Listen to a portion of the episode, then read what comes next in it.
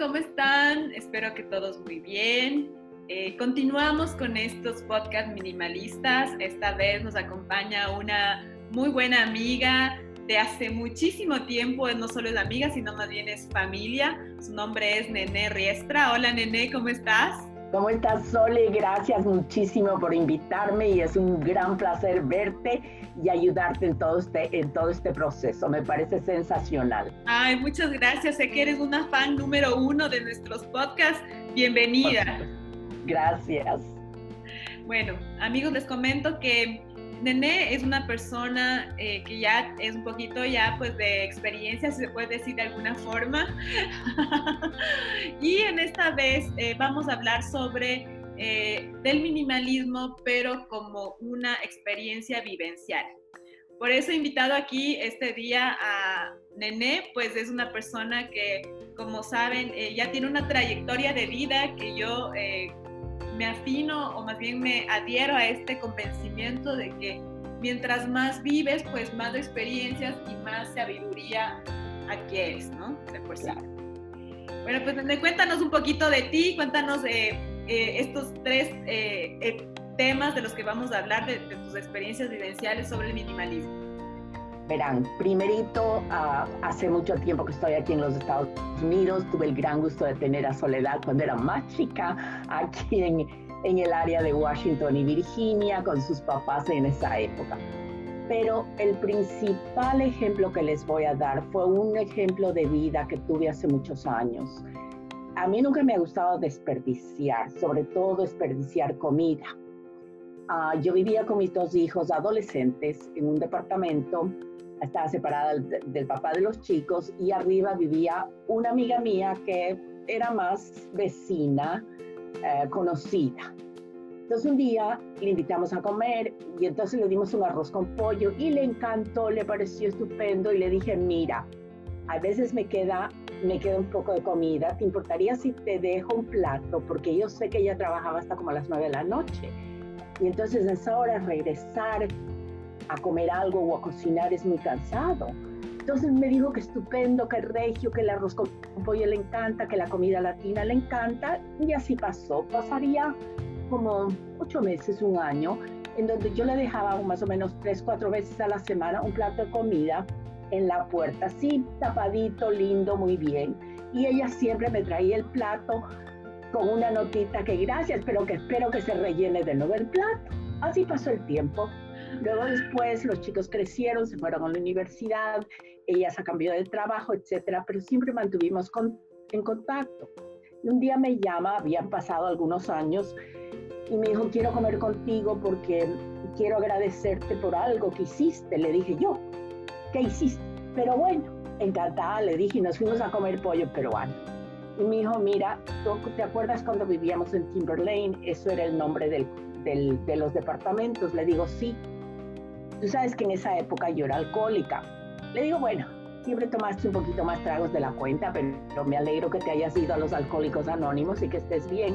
Me dijo, no, el problema es que yo en esa época me gastaba toda la plata en alcohol. Oh. Entonces, al no yo solamente tenía plata para una caja de cereal y un poquito de leche en la mañana. Pero si tú no me hubieras dejado la comida, yo probablemente me hubiera muerto porque con esa comida yo pude mantenerme, llegar a los, a los alcohólicos anónimos y curarme del alcoholismo. ¡Wow! Casi me quedo seca porque le digo, ¿qué dices? Dices, exacto, porque de noche, primero yo tomaba, entonces la plata se iba en licor, cerveza, whisky, lo que encuentre. Entonces nunca quedaba plata para comer. Entonces, gracias a ti y a esa comida que siempre me dejaste y otra amiga que parece que también le ayuda en algún, en algún rato, estoy viva. Nene. E, eso fue una cosa lindísima que, que, que, me quedé muy asombrada de lo que había pasado. Y yo no hice en plan de ayuda, yo le hice en plan porque le gustaba la comida y porque a mí no me gusta desperdiciar pero no fue pensando, ay, le voy a salvar la vida o soy mejor que tú, peor que tú, nada. Pues resultó así. siempre hemos mantenido contacto. Ella se fue a otro lugar porque ya tenía problemas de pulmón, había fumado mucho y no sé después qué le pasó, pero fue una experiencia muy linda el rato que eso me dijo porque había pasado bastante tiempo y no tenía ni idea de eso.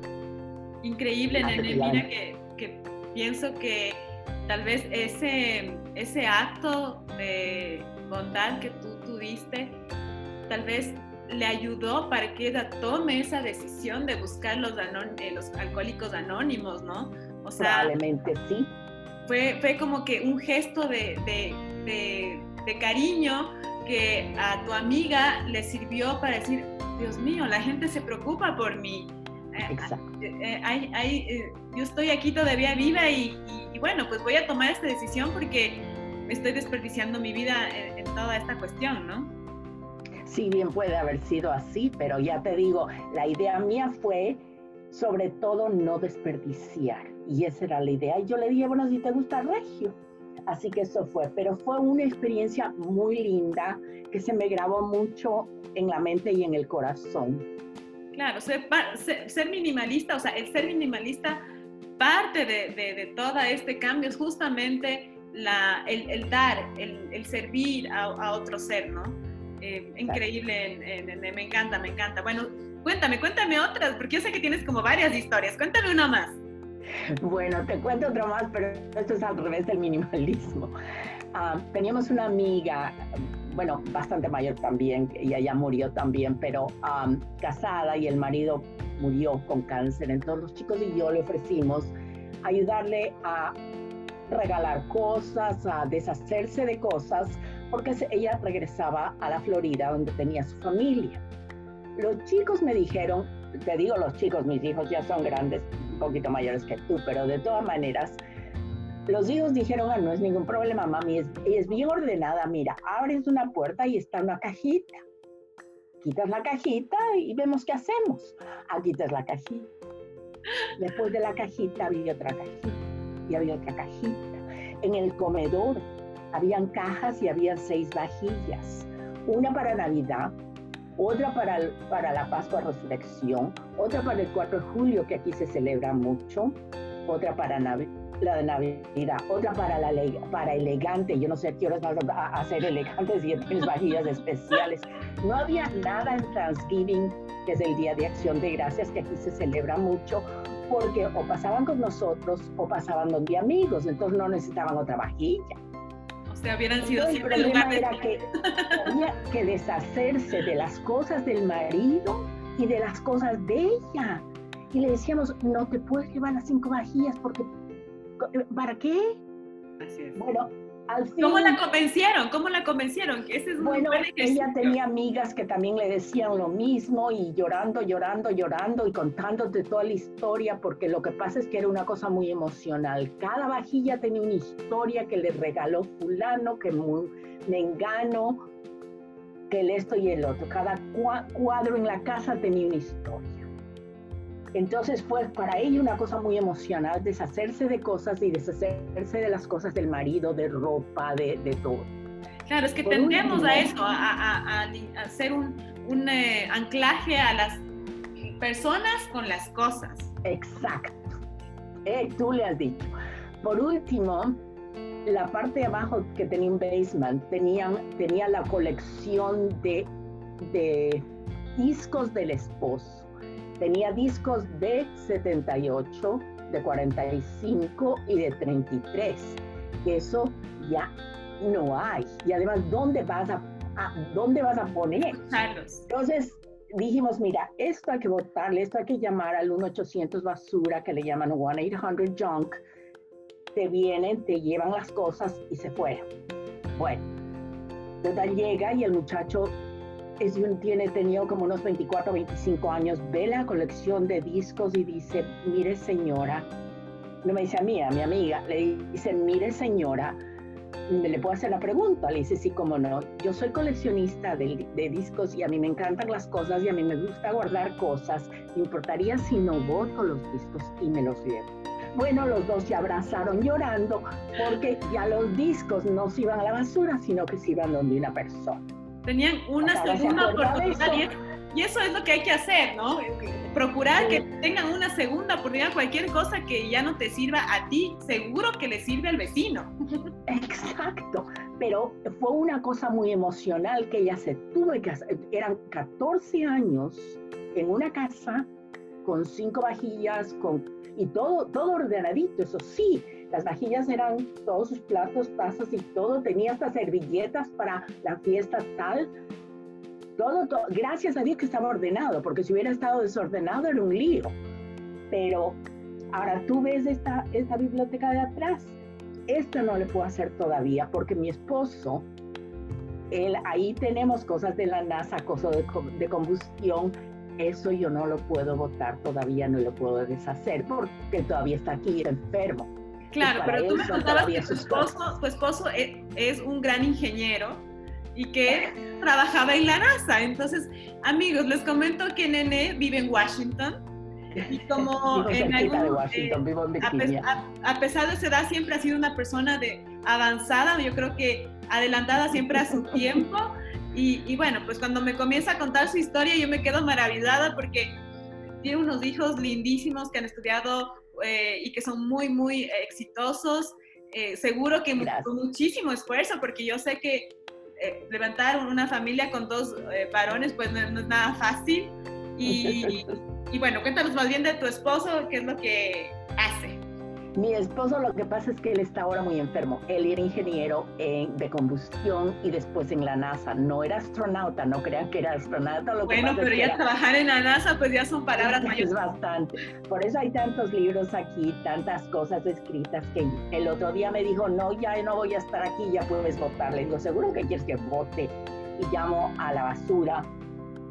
Entonces me dijo, no, no, no, entonces, eso no puedo hacer. eso se queda y está todavía ordenado. Sí, el minimalismo quiere decir que lo haces de a poco y sobre todo eh, tienes en tu casa eh, objetos de valor eh, que están, sí, apegados obviamente a las personas, pero hay unos que tienen obviamente más valor que otros, ¿no? Y que tienen un significado importante en nuestras vidas. Obviamente eso no quiere decir que todos son, pero muchos sí lo son y, y uno eh, quiere quedárselos y es, y es correcto, o sea, más que correcto y más que aceptable. Claro. No sé, con respecto a las vajitas, te cuento esta anécdota de mi mamá que tenía una amiga que seguro que la conocías, pero no me acuerdo el nombre, que decía que todos los días comía en su vajilla de, de porcelanita, francesa o alemana o, y, alternaba, porque decía, si no me tomo mi café, mi desayuno, mi almuerzo en esto, ¿cuándo? O sea, si voy a esperar a hacer una reunión, voy a esperar al 4 de julio, no, no, no voy a hacer nada, o sea, yo quiero disfrutarla, es, mi vajida, o sea, a mí me dio mi abuelita, mi mamá, y pues hacía el esfuerzo, desayunaba en su tacita de porcelana, que además supongo que debe ser divino, porque hasta creo que hasta los sabores de las comidas son diferentes. Y, la profesora... que eso es cierto, claro que sí. Porque yo tenía un jefe que decía, mira, yo no como en platos de cartón porque la comida me sabe a cartón. Tengo que comer en un plato de vajilla, que sea de, barato o no barato, eso no importa, pero yo no como en platos de cartón y es la verdad, las cosas.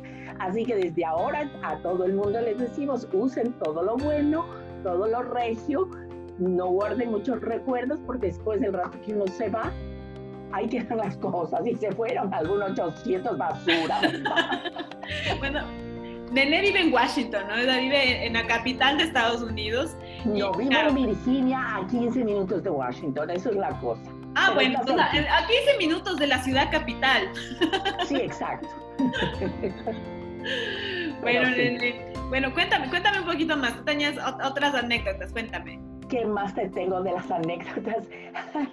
Ahorita así como, así como anécdota, otro ejemplo no te tengo, pero sí te voy a contar una cosa. Tú sabes que tu mami María y mi tía Carmen eran íntimas. Por Entonces una vez yo me acuerdo clarito que María quería comprar una cosa. Entonces Carmen le dijo, vea María, si es antojo, esa piense bien si es antojo o si necesita. Y le dice, Carmen, ¿por qué? ¿Por qué? Pero ¿por qué no me deja comprar esta tontera? Le dice, Carmen, porque es antojo. Y usted sabe lo que decía mami, el antojo pasa y la plata se queda en casa. Así es. Muy buena. Por favor, repítenos, Nene, porque ese es una filosofía minimalista al 100%. El antojo pasa y la plata queda en casa. El antojo. Es más, ¿sabes cómo le vamos a llamar a este podcast? Con, esa, con ese título. El antojo pasa y la plata queda en casa. Ok. Muy buen título. ¿Qué, ¿Qué opinas, Nene? y le ponemos, eso sí me parece porque eso fueron de las dos personas tan importantes tanto para ti como para mí. Por supuesto. Y conversaron en un almacén y yo me acuerdo de eso y siempre se me quedó en la cabeza, el antojo pasa y la plata queda en casa. Bueno, Carmen también yo me acuerdo que, que era una persona muy sencilla y tenía su ropa pero perfectamente estructurada. Exacto muy bien estructurada y linda ropa, súper bonita y, se, y, era muy elegante, pero no es que tenía mucha ropa, tenía ropa muy eh, eh, precisa. Y era, y era también de las minimalistas porque era muy sencilla, muy así, muy, muy, muy de acuerdo, muy down to earth, como le dicen en inglés. Así es, así es. Y cuando uno se, se, libera de las cosas, eh, uno siente como un alivio, una liviandad. Exacto. Y sabes una cosa, el regalar las cosas te da paz y tranquilidad y te da libertad. Y si no les da paz y tranquilidad, todavía no lo hagan porque no ha llegado ese momento.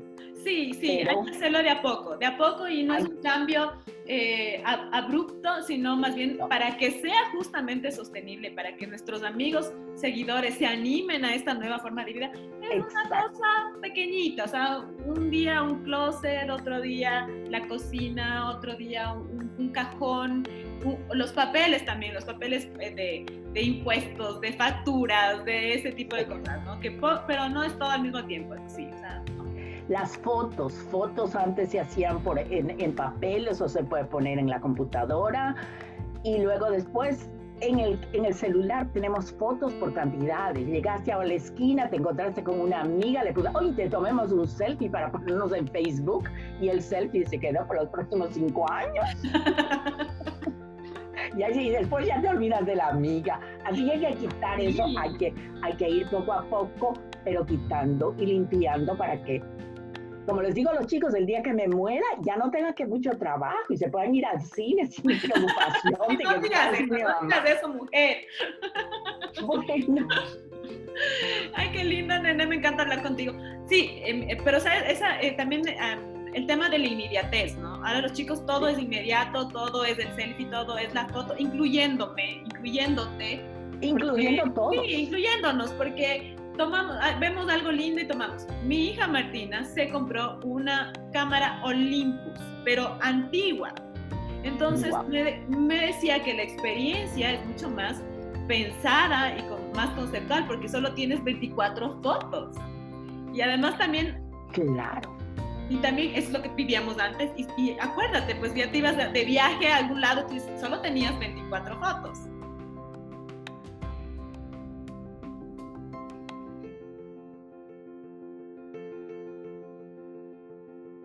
¿Aló? Soli, ahora sí. Ya. Te congelaste. Sí, me congelé. Bueno, 24 fotos en realidad. Y ahora pues vamos con más.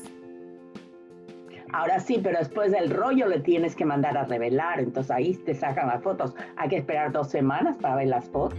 Claro, y, y, sorpresa, sorpresa, si es que ojalá no se te veló el rollo, no, no salió mal una foto. Y que la luz haya salido bien y todo eso. Bueno, Mida, creo que para la próxima hacemos otra charla. Por supuesto, estarás invitada, más bien nos queda corto el tiempo el podcast, porque yo creo que hay tanto por hablar y, tanto eh, que tú nos puedes aportar, porque me, encanta como eres, desde siempre. ¿no? Yo también a ti, tú sabes que siempre tú y yo nos hemos llevado recio. Sí, sí, hay así como una conexión rápida, ¿no? Exacto. Una química así instantánea.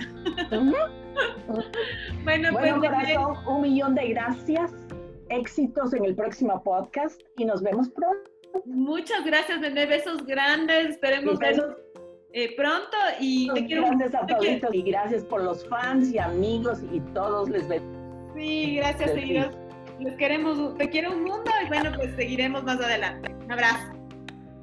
Claro que sí. Ok. Chao. Chao.